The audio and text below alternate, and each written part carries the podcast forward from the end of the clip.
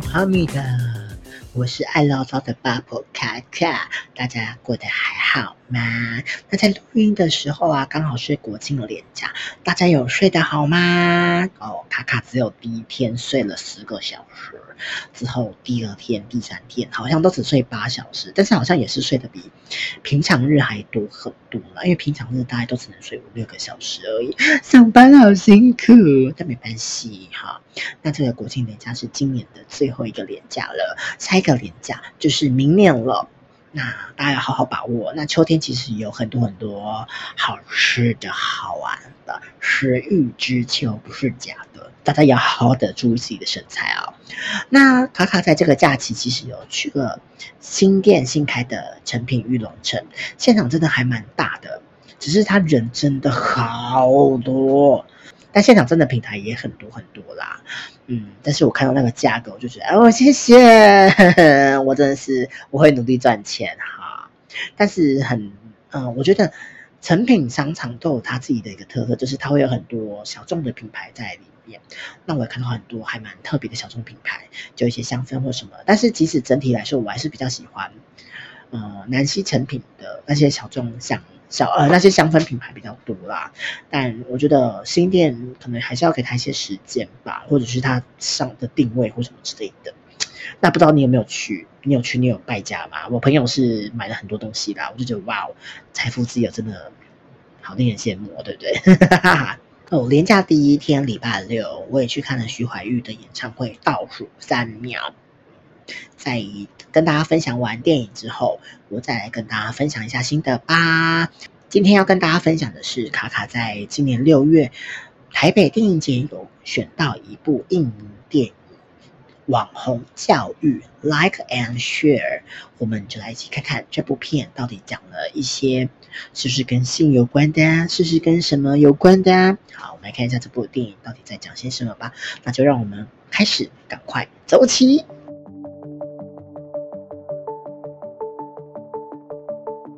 我们先来看看这部电影的简介哦。网红教育 Like and Share，它是由印尼的吉纳诺尔导演执导的，他在二零二二年就上映了。他获得了二零二二年印尼日惹亚洲电影节，还有二零二三年鹿特丹影展跟二零二三年大阪亚洲电影节最优秀作品赏了。好，我们来看一下他的电影简介，大概在说些什么吧。女高中生 Lisa 与莎拉经网络步入了花花世界，他们合开一个刺激大脑愉悦的 ASMR 的影片节目，它主打咀嚼食物的声音，并搭配他们两个天生丽质的外表，还有如糖果色般的布景去吸引观众，那企图以这样子去在网络上成名。但是网络它除了有诱人的这一面之外，它也有一个阴暗面在哦。Lisa 她沉迷于网络流传的素人性爱影片。他某一天就巧遇了影片中女主角本人，他就很好奇去跟踪她。那在这个时间点，莎拉她爱上了大她十岁的男子，让这对好闺蜜从形影不离变得渐行渐远。当涉世未深的少女遇上变幻莫测的网络还有性，他们该如何走过这一关呢？数位时代，众生喧哗，然而他者。是发生还是失声呢？人人随手可以按赞跟分享，它又会对这个世界带来什么样子的影响呢？这部电影让印尼名导卡蜜娜·安迪尼圣战，这是二零二二年最重要的印尼电影之一。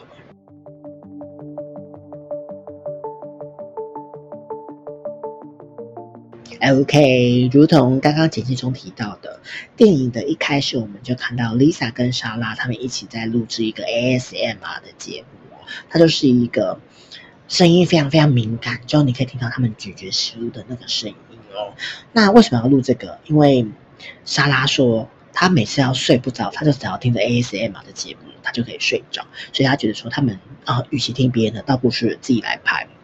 那我们就看到那个布景是两个很漂亮的女生，她们搭配搭配着芭比娃娃般的一些很糖果色的梦幻的鲜艳的布景。她说在镜头面前吃的食物，那个食物非常非常的入硬啊，入啊，就是会一直强调在嘴巴在吃的那个动作，那个画面其实非常非常的撩人，非常的色欲哦。那两个女孩子，她似乎是想要透过这样子的方式，在网络上引起一些话题，那包含吸引那些有一点对他们有意淫的人，对感觉看着看着像情色的东西的人意淫。嗯，那 Lisa 跟莎拉他们也是高中同学，他们刚好也要面临接下来升学的问题。那莎拉因为她父母过世之后，就由哥哥抚养长大。那他们家境也比较优渥，所以哥哥计划在莎拉毕业之后就要一起去国外。但是呢，莎拉就觉得说啊，她现在已经跟 Lisa 一起在共同创立一个新的项目，就是这个 ASM 节目啊。她觉得他们会慢慢的越来越红，他们会成为很 top 的 T KOL 这样子，所以就有点不欢而散。那 Lisa 的部分，Lisa 在升学压力之下，嗯，她就开始会去观看一些网络上的素人性爱影片。那那个影片还是丽莎拉，哎，还是莎拉传给她说，你看最近有一个影片非常非常红，这就，就是她这她影片就是有一个女人在拍性爱影片，但是那个手机掉了，这样子啊。之后 Lisa 就就觉得女人好撩人哦，很自由哦。为什么呢？因为 Lisa 她生活在一个很传统的家庭里面。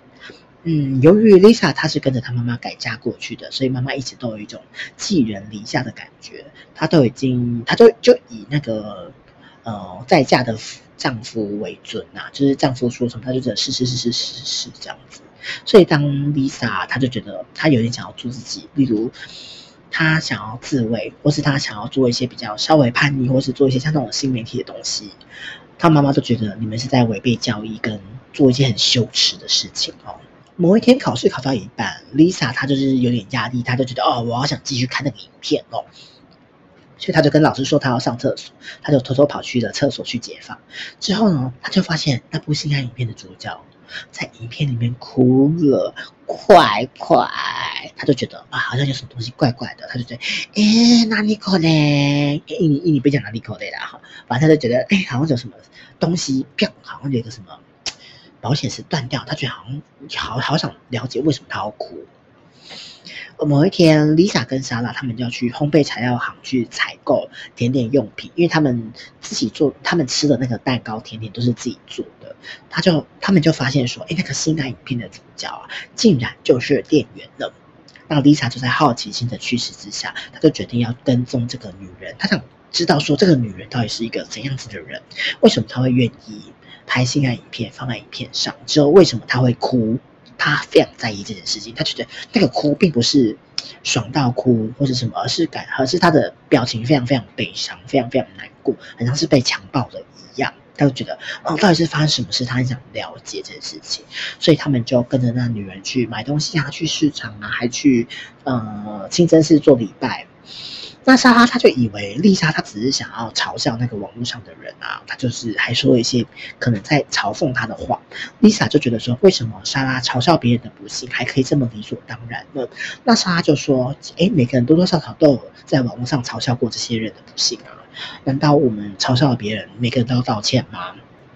后来丽莎发现说，烘焙店他有在开烘焙班，她就报名参加，她透过这个机会，嗯。去接近那个女人，他想知道那个女人的一切哦。那他们教的第一堂课就是在烘焙店做一个面包的呃酵母酵母菌啊，反正就是它的菌体哈，我忘记那名字，反正就是那个发发酵的菌体，好菌母啦。他相呃，他们老师说他觉得。菌体在发酵过后，它会慢慢的长大，之后它会成为一个好吃的面包的关键。所以 Lisa 就做完之后很开心，她觉得哇，今天更靠近了那个女生一步了。之后她也做了一个好像象征的可以让她的梦想、让她的事情慢慢的往上成长的一个象征，她就要慎重的放在床头。结果隔天，她妈妈就觉得说，哎，你干嘛放个垃圾、还脏脏的东西放在床头？她就把它拿去清洗干净。之后早上发现，哎，我东西怎么不见了？他就怒吼着说：“为什么他妈妈都这么这么喜欢，就是没有经过同意就动他的东西啊什么的？就像他妈妈好像一直都不知道他到底想要的是什么。到为什么让他妈妈再婚之后就只能以他的后父就是讲的话为主啊？好像就没有了自己了一样，他就觉得很怎么会这样子？明明他妈妈以前就是一个很开心的人啊，很自在的人，他还会跟他讲一些心里话啊，会跟他讨论一些事情。但是怎么再婚之后什么都没了，都已经变成一个人，哦，他就觉得很难过。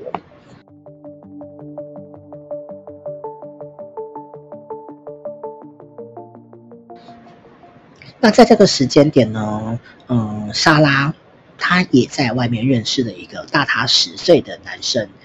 蒂凡。他们从此就坠入了爱河。但是蒂凡他却以健身的名义啊，希望莎拉每天都可以拍一些比较裸露的照片给他，因为蒂凡是说，哦，我要检视你有没有努力健身。之后，或者是你有没有偷懒什么的，所以你要拍，就是比如说只穿胸罩啊，之后没有看有没有赘肉这种照片给他。那 Lisa 就觉得好奇怪，为什么要这样子拍，很很诡异呀？呃，就是对，他就觉得很诡异。那 Lisa 因为因为莎拉那时候就有点爱，就是那时候有一点就是昏头了嘛。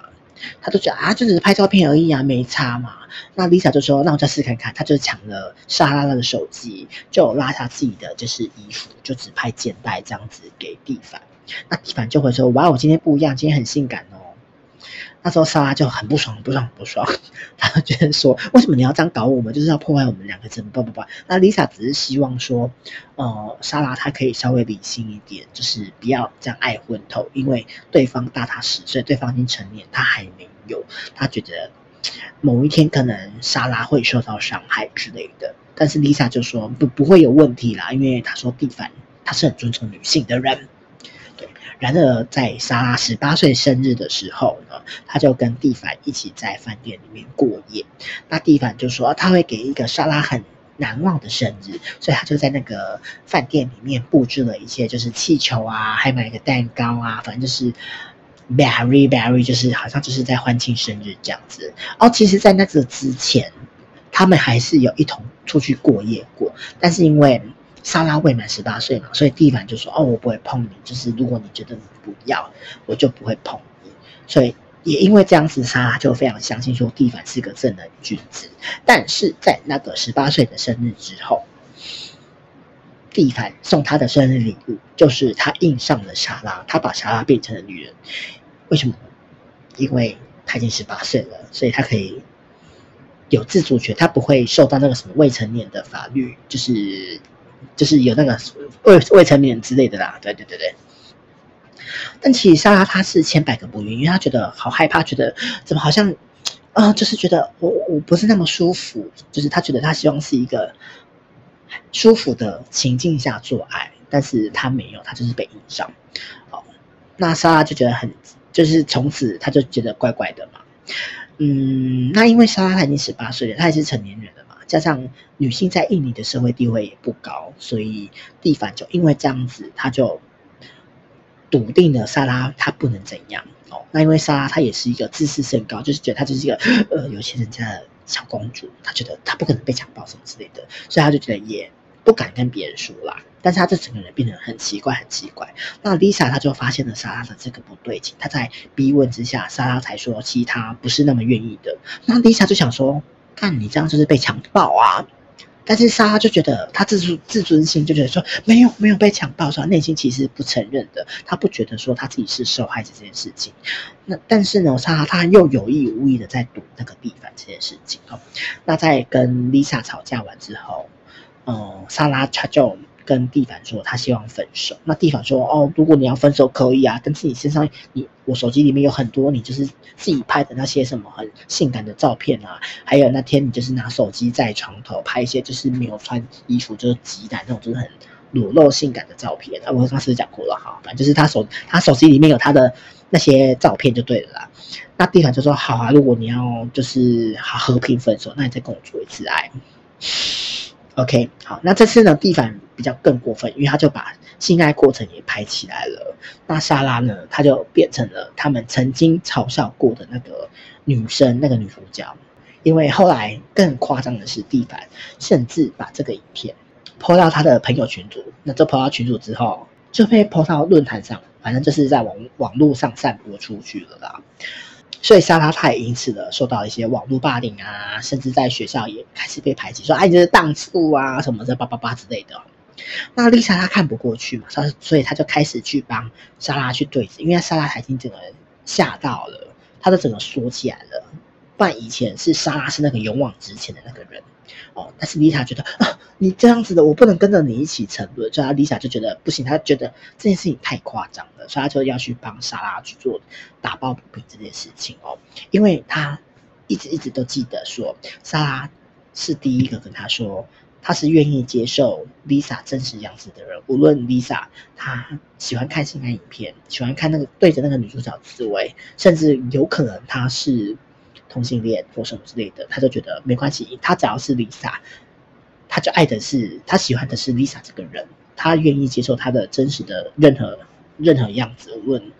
他是。他是什么样的形象，什么样的个性，叭叭叭什么之类的，所以他就因为这样子就跟他推心置腹。那 Lisa 甚至呢还去找蒂凡对质哦，之后他还偷偷录音录音，就终于有录到说，蒂凡他就承认说，哦，对，Lisa 他不是愿意的，就是他是直接有点像强迫他这样子。但是呢，莎拉听到这个录音之后，他觉得事情都已经发生了，你去做这件事情到底要干嘛？他就觉得这 这种事情到底是，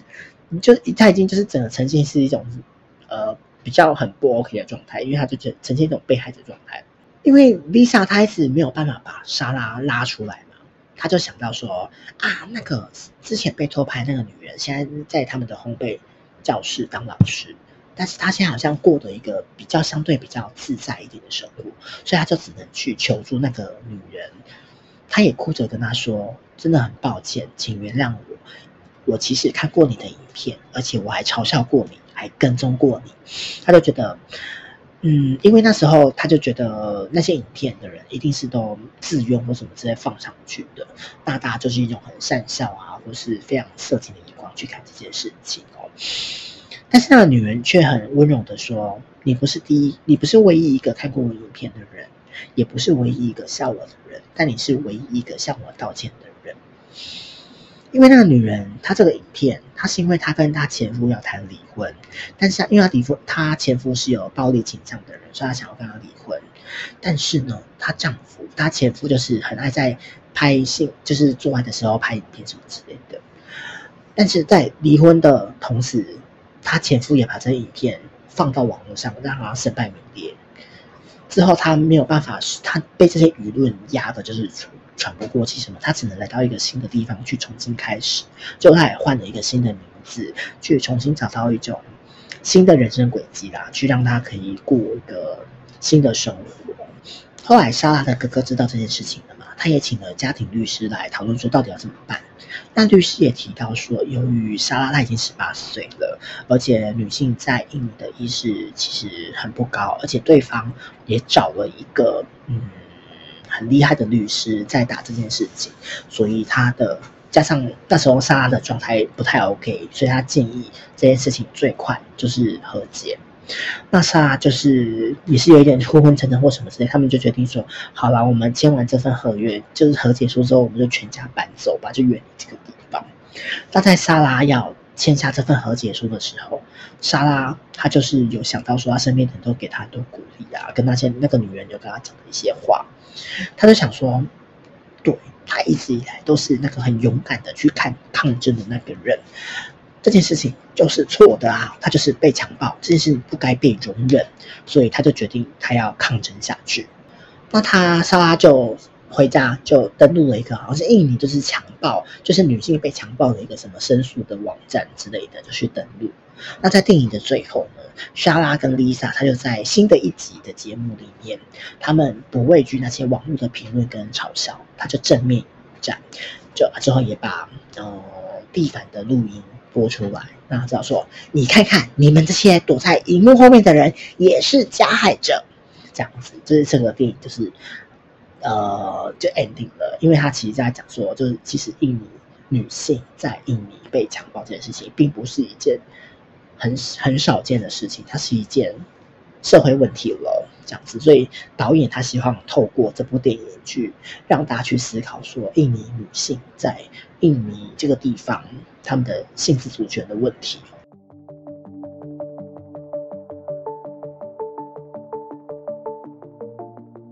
OK，Like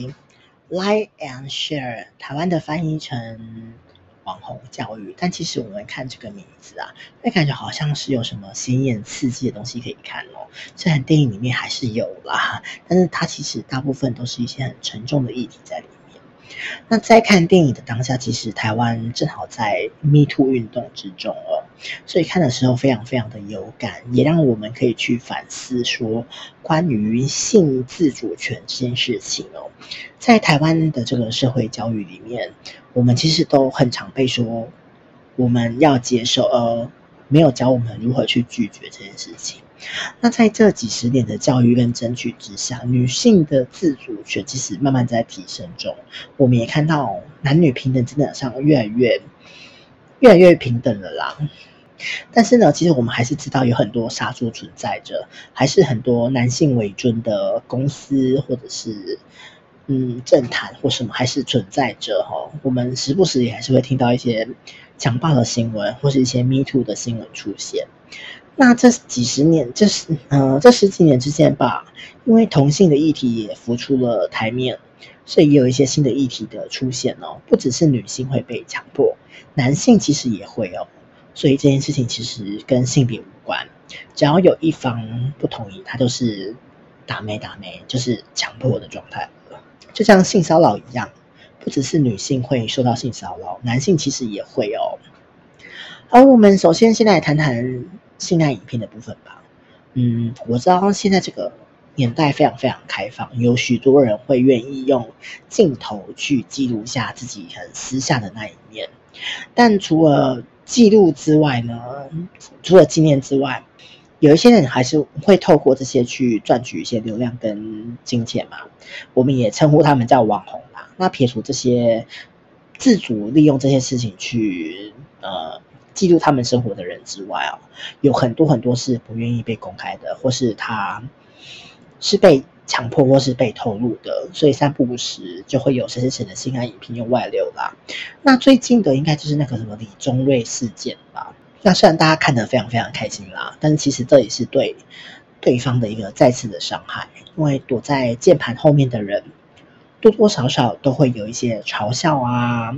虽然我还蛮欣赏有一个他上过百灵果节目的一个马来西亚的大网红 Miss Pui，，我们从那个节目里面也知道为什么他会从呃 OnlyFace 开始去拍一些很性感的啊，很或是性爱的一些影片，竟然是因为他被性爱影片勒索过，所以他就从这件事情开始，他就是用一种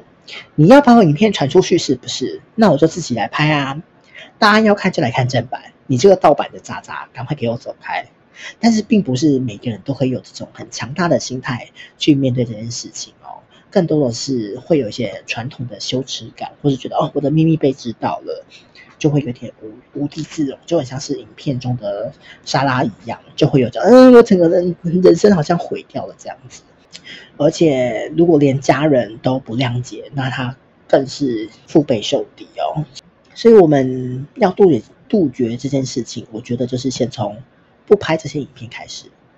如果都没有要拍，它就不会有这个风险。如果你不小心拍了，你就要有总有一天会被外流的这个觉悟。嗯，如果你没有被答应，你没有你没有答应说要拍了，而是被偷拍的，那你就可以很勇敢的去告那个拍的人，无论是不是他外流出去，因为。拍的影片就在他手机里面嘛，所以一定是他传给谁看嘛，他就是那个外流的源头啊，不是吗？所以我觉得那个人才是最该被挞伐的人。就像前阵子，呃，应该是好几年前吧，王小姐跟姚先生的那件事情一样，因为姚先生他就把，嗯，王小姐只穿着小内裤的照片传出去嘛，但是好像好像大家矛头就会把指向那个受害者诶、欸。对不对？就觉得好像很不能这样子，因为就是拍的那个人才是最大的问题。所以在王小姐那件事情，其实已经有大家有意识、有觉性，就觉得说姚先生你才是那个最需要出来道歉的。但是姚先生一直都是神隐神隐的状态哦。那才想到更久更久之前哈，像是陈先生的那些事件，他也让很多很多的那些被拍的女星遭受到了很多很多年的网暴跟嘲笑。但是那个男星好像。他还是呈现一种我很玩世不恭，我我就只是去修电脑啊，叭叭叭什么之类的这样子。但其实他就是那个拍的那个始作俑者嘛，不是吗？所以其实，在现在这个年代了，其实大家已经慢慢可以去体谅这些受害者了，因为我们都也都知道，哦，外流者他是那个被外流的那个人才是最大受害者。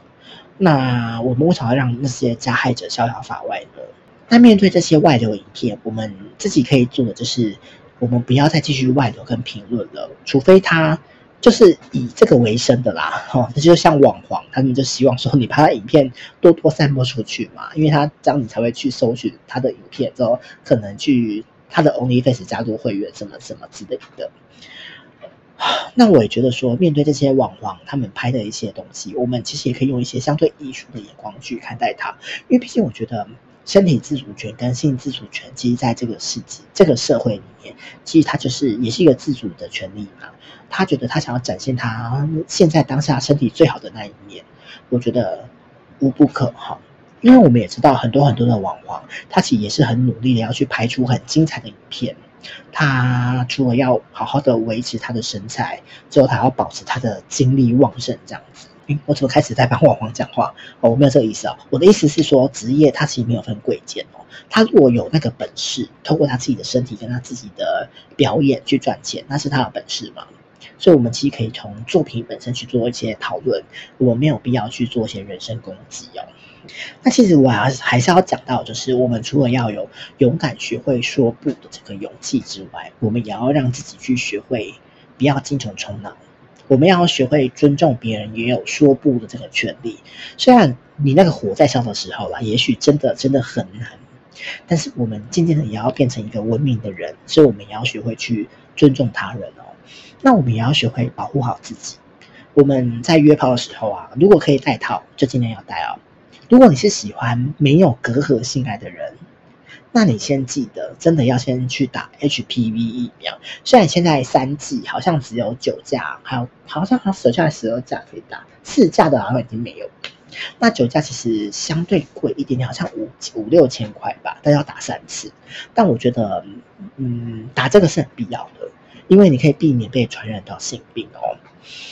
嗯，因为像我有一阵子，我我已经打完了啦。因为我在打的那阵子，其实身边很多朋友都说他们有被传染到一些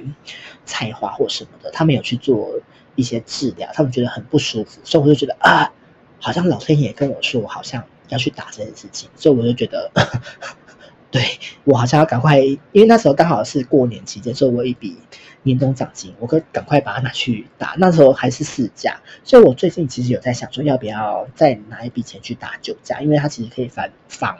防护更多更多的不同的病毒。那女生的部分，其实也不要忘记，二十四小时之内一定要去啊药局买避孕药。我觉得无论你是有没有戴套啦，我觉得女生你在做完爱之后，如果她是在你。就是有色情什么的，我觉得还是都建议是要吃一下，而且请记得一定要在药局买的当下就赶快先吃下，不然你一定会忘记或什么的，二十四小时就过了。那同志朋友呢，其实要记得要吃 PrEP 哦，哦，这些都是保护自己的措施啦。我们与其去相信别人，你还不如相信你自己，因为你自己做好那些保护措施，至少。你就不会，嗯，觉得好像担心或怕怕的哈。那要如何服用 PrEP？这个网络上有很多很多的资讯啊。那如果不知道的人，也可以去致电热线啊，或是去一些彩虹友善的单位去询问哦。基本上，我记得如果你是很常做爱的人，基本上就是每天都吃，你就是会身体会有那个浓度很高，你就比较不不会容易就是被艾滋病毒传染。那如果你是跟我一样很少很少很少很少做爱的人，你可以选择二一衣服用法，就是你事前的两小时要吃两颗，之后间隔二十四小时再吃一颗，再间隔四十八小时吃一颗，就是呃，你就是第一做之前先吃两颗嘛，啊之后你吃完的隔两隔隔后面两天都要各吃一颗就对了。好，所以我们希望还是希望大家有爱可以做啦，哈哈，不要跟我一样就是都长蜘蛛网这样子，哈哈哈哈，对。OK，但是如果可以保护好自己，当然是先以保护好自己为第一目标，对不对？好，所以 然后怎么讲那么多讲那么多有的没的？其实我们就是要学会互相的尊重，也要学会保护好自己这件事情哦。而且遇到事情不要慌张。虽然这件事情非常非常的困难，因为我们人生其实会遇到很多很多不一样的那些糟糕的事情，但我们遇到事情，我们其实要做就是先让自己冷静冷静下来之后去决定你接下来要做些什么。因为你一直自溺自爱，好像也对事情没有什么发展。如果你要悲伤或什么，我觉得就是。赶快，比如说，你就给自己一个期限，比如说两个小时，你就两个小时悲伤完之后，好，你就赶快去决定你要做些什么后面的事情。我觉得啦，但是其实这个事情都需要很多很多的练习吧。所以其实，唉，很难说，对不对？所以心爱影片，如果你有拍，你就是要有总有一天会被流出去的那个觉悟。我觉得，虽然我觉得。那是每个人的权利，跟每个人在爱的爱的当下，可能都会冲昏头或什么的，或者是有人会说什么，哎，拍完之后当下就要删掉。但我觉得你怎么可以肯定，或者是你就说，哦，你要拍，你就要用自己的手机拍。但每个人都想要用自己的手机拍啊，对不对？所以我觉得最好的状况就是都不要拍，你不要拍就不会外流。那如果你外流，你就知道是谁，这个就是跟你做的那个人外流啊，不然还有谁？对不对？好，怎么越讲越多？好啦，那是这次这次新的比较短啦，我就觉得它是一个非常非常沉重的议题啦，就是每个人都多多少少可能会都会有这些状况出现哦。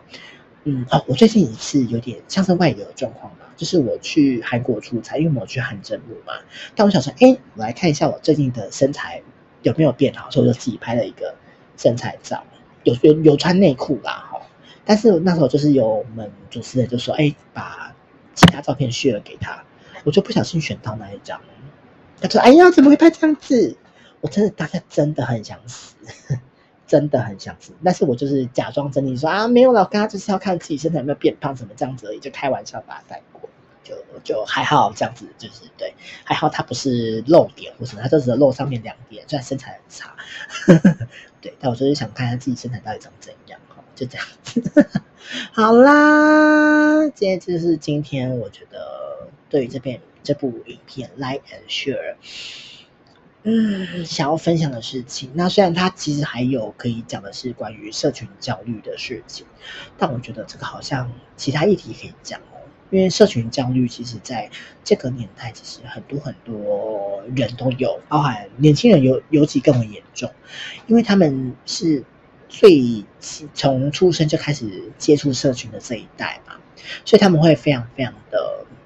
渴望在社群上社群上获得人家的关注跟点赞啊，或是，所以他们也可以非常非常游刃有余的在社群上面获得一些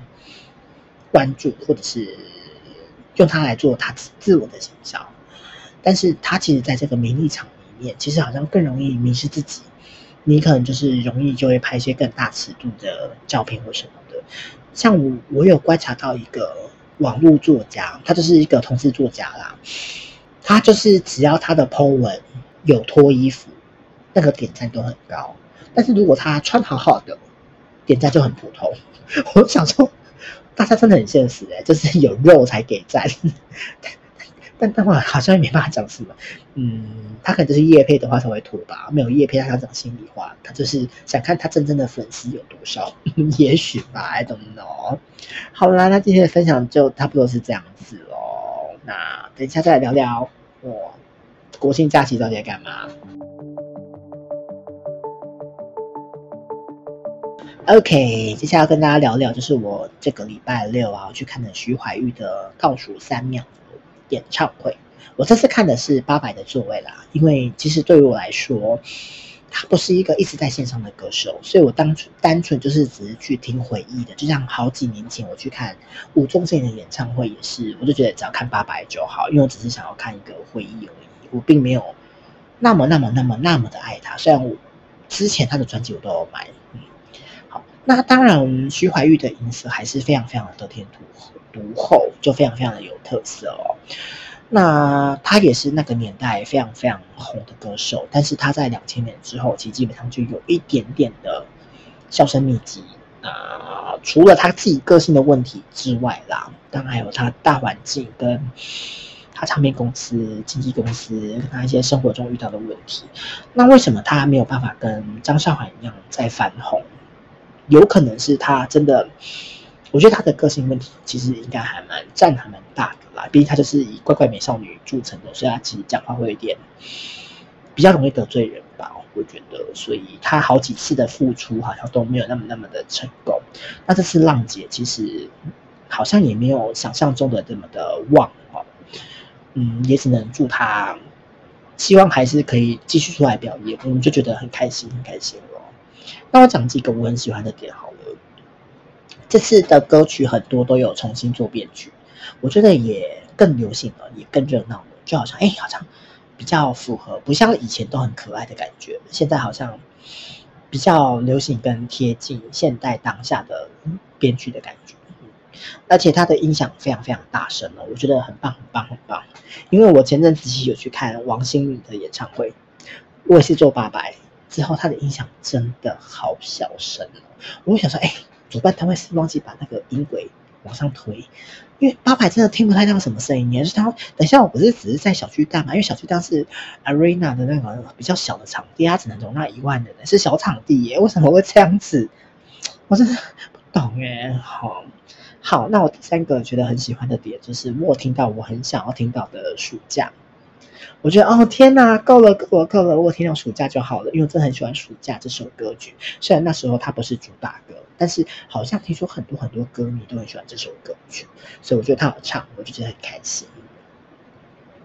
那这是很热门的曲目，其实大部分都有唱了，但我觉得它还是有很多很热门的歌啦，因为它。最最最有名的应该就是前四张吧，就是 Love 之前的那四张，就是三张儿童专辑这样子。我觉得这样讲儿儿童专辑好像有失公允哦。但他最红就是妙妙妙嘛，向前冲，天使，天使好像就有点没那么行。好，啊之后 Love 那张又又又再行起来。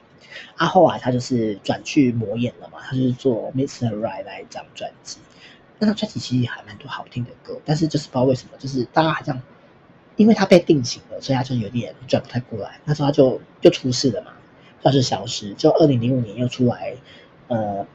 背背 girl 那张专辑，就是走一点性感风。他那张专辑水花也是小小的，后来他就整个消失，就出了再出来新闻，就是他就就是被迫陪酒、爸爸之类的消息，就觉得还蛮可惜的。因为毕竟他声音条件真的还不错，但我觉得就是命运使然，就是他可能真的不够行就是幸运已经在前面用完了，嗯，就就好吧。好，那我讲就是讲完喜欢的点，我要讲些可能不是那么喜欢的点了。就是刚好听到说他有很多歌重新编曲嘛，但是我觉得有一些歌真的编的太满了，就是好哦，你在那就你好像编的太太多了。就是我们知道他想要重新编曲，但是你真的编的很满诶，就是好够够了，好像 有点 too much。有时候编太满不一定是好事哦。像他有唱，哎，倒数三还是爱上一场重感冒，好的，他有重新编曲没错，但是他编曲前面我就 OK，但是后面副第二段之后，真的就是满到一个爆炸，我就有点小傻眼，就觉得啊，真的可以不用这样。哦，之后还有就是他的舞蹈动作，其实我对舞蹈动作。他很多都有重编嘛，但其实他重编的那些歌都是之前很红、很红、很红的歌。我觉得他这些歌其实他都可以不用改动那些舞蹈动作，因为他其实是，毕竟这是一场很回忆的演唱会，所以他其实如果跟王心凌一样，就是一些很红的歌还是维持那个时候的舞蹈，我觉得一定可以有大家一起一起带动跳的感觉，就会更棒啊。但是这是可能他们主办单位的考量，那。啊，我也不方便说什么啊。那这次的慢歌其实唱的有一点少哦。其实 Yuki 的慢歌其实都很厉害，我觉得。那他中间有一段唱慢歌，都是在唱一些金曲歌后的翻唱的歌曲。其实我觉得那一段可以都放掉，都都删掉，都唱成他自己的慢歌就好，因为他自己的慢歌真的很多，而且都很好听，就觉得有点小小的可惜啦。好，那还要讲的一点是，应该是很多人都。对，我在讲，就是他的舞蹈啊，因为他其实不是一个那么、那么、那么有舞感的人哦，所以他的舞蹈动作如果真的没什么练，真的可以不用硬跳，因为他有一段什么 dance time，就是在那边跳舞的，我就觉得那是在复健嘛，我真的有点吓到跟傻眼。那他的乐器也是，我知道呃，大家都很想在演唱会上面有一些表演，或是哦，我新学什么乐器什么之类的。但我觉得真的可以不用硬弹的，他就好好的演唱，好好的表演，我觉得就够了。因为你就看他在刷那个贝斯，就这样呃没了，好像也没有真的在弹的感觉。我不知道为什么就觉得 有一种硬弹的感觉了，我就觉得好像也大可不必要。那他的 talking，其实他 talking 就是维持他一贯的特色，就是很尴尬。就想说他不是出道二十几年了吗？怎么讲话还是那么尴尬？就就就就就就他的特色吧。OK，那这场演唱会其实有一点点，我朋友说他就是很像高中成果发表会，我不知道为什么，反正就是他是一个回忆场的演唱会嘛，所以我都大概就心里有个底，大概会是那样子。所以我是拿吴宗宪的那场演唱会出来比。那也许他是因为第一次上小巨蛋，所以他其实我们也都感觉到他非常非常紧张，而且他眼神有时候也会飘来飘去的。嗯，但他应该也不太可能会在再上小巨蛋第二次吧，所以就觉得啊，好像也不要太苛责他，哦，就不晓得。我只希望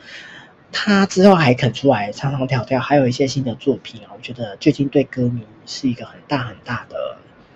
歌迷最近很开心的啦。那总结这场演唱会，其实我不是那不是那么的满意。我觉得，毕竟我的上一场是诚意非常满的王心凌，这真的很难去比较，因为 CD Baby 他一直都在线上嘛，对，所以他就是没办法，因为他一直一直都在演出，都在线上，所以他状态一直都 keep 在上面。好，所以 Yuki 这一场，我其实就真的就把它定义成是一个回忆的演唱会。那如果是以回忆杀的这个角度来看的话，我觉得是中规中矩的。毕竟他也不是那么青春，呃，应该说他不是我的青春，因为他红的时候是在我小时候，就是在国小的时候。但有时候想说，好像也还 OK 啦，毕竟他也四十几岁了嘛，对不对？但是我觉得他应该还是有很多很多的进步空间，如果他愿意的话啦。好、哦，对。对，我觉得，但我觉得他就真的不要再跳一些复健的舞蹈了，我就觉得哦天哪，我怎么看怎么尴尬。好的，就分享到这边喽。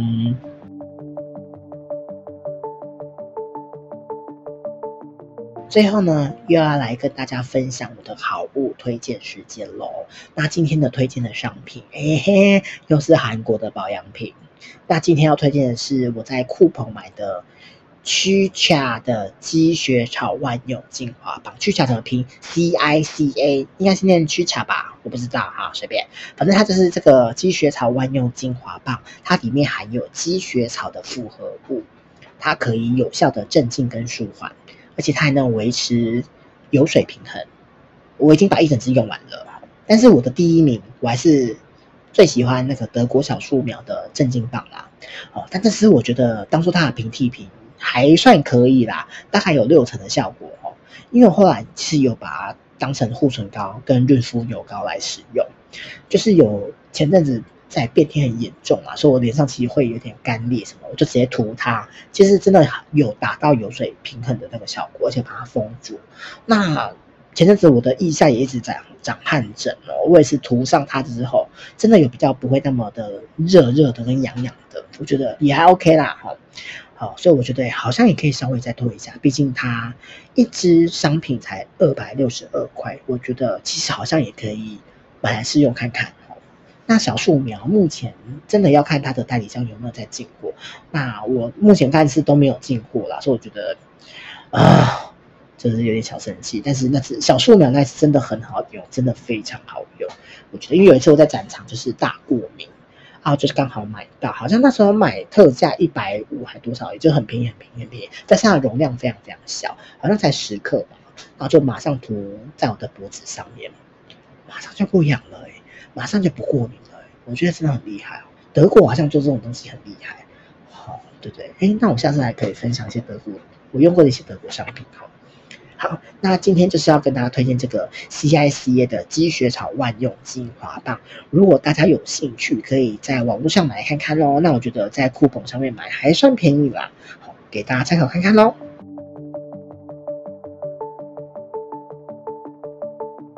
今天真的很开心，可以跟大家分享这一部网红教育 Like and Share。虽然我好像没有分享太多心得哈，但是我在。台北电影节看到这部作品的当下，其实真的是有一点波涛汹涌的内心的那种嘣嘣嘣嘣嘣的感觉。因为其实我们有时候啊，就有可能成为那个网络上的那个共同伤害者。当然，我们有可能会成为网络上那个呃被霸凌的人，或是那个受害者，都有可能哦。就像蔡依林说的嘛，我们不知道，可我们可能在某一些时刻里面，都会成为那个特别的或是普通的存在一样。所以这件事情也让我去想了一下哦，是不是自己对于尊重还有同理心这件事情，我其实都还有很多可以进步的空间。所以，也许啦，也许我还需要再多多的做自我修炼跟自我反省。虽然这部电影在台湾应该真的不会上吧，我觉得，那、大家可能可以上网络上看有没有一些盗版的片源可以看一下。我不鼓励，但是我觉得。台湾真的真的应该是不会上啦，但我觉得还蛮值得看的。那我觉得这也是一部可以让人看完去反思的电影哦。虽然它电影整体还是偏沉重啦，但是它的最后的 ending 我觉得收的还不错，它是一个很正向的收尾，就是莎拉她决定迎战这一切。虽然剧情的结局没有演出来，但是我自己私心的祈祷着那个渣男蒂凡，他可以受到他该受的。惩罚，虽然他身材真的很好，我脱他脱的那一段，哇，哎呀，屁屁屁屁好翘哦，哇哦！但是我就觉得啊，如果他是真实事件，我真的希望蒂凡他是可以受到惩罚的。那也希望他一切都是往好的方向去前进，这、就是我自己很相愿的一个想法吧。好啦，那今天也很开心跟大家分享这部电影哦。那下周要分享什么呢？我可能要再好好的思考一下，因为最近真的入秋了，所以我有一点点的 down 哦，就非常的 deep，就是，所以其实这这一集我是有点应急出来的哈。但是因为这个节目是我跟宇宙的一个约定，所以我觉得我也不可以轻易的去停更这件事情，所以我只能跟自己说加油 加油加油，不管怎样都要去生出一集，我觉得自己可以。讲的东西跟我觉得之前看过一些自己很印象深刻的电影，但是我写完这部电影之后，我都觉得哎，好像有好几部好像还是可以拿出来讲讲。好啦，那最后谢谢大家今天的收听。如果喜欢卡卡的这个絮絮叨叨的节目啊，还请给我按赞、订阅、分享哦，或是可以留言给我啦，虽然我不一定会看到。OK，我是我不爱说话的八婆卡卡，就让我们下次见喽，拜拜。